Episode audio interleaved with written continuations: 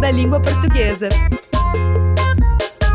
Língua Solta é o título da primeira exposição temporária que marca a reinauguração do Museu da Língua Portuguesa. Após quase seis anos fechado, o Espaço Cultural de São Paulo reabrirá a partir do dia 31 de julho. Com curadoria de Moacir dos Anjos e Fabiana Moraes, a mostra reúne 180 obras de arte popular e contemporânea que ancoram seus significados no uso das palavras. Há cartazes de rua, brinquedos e também projetos de artistas renomados como Leonilson e Dora Longo Bahia. Os trabalhos estão espalhados de forma embaralhada ao longo de todo o primeiro andar do museu. Próximo ao manto bordado por Arthur Bispo do Rosário, é possível ver, por exemplo, uma projeção de memes do coletivo Saquinho de Lixo, sucesso na internet. A exposição Língua Solta fica em cartaz até 3 de outubro.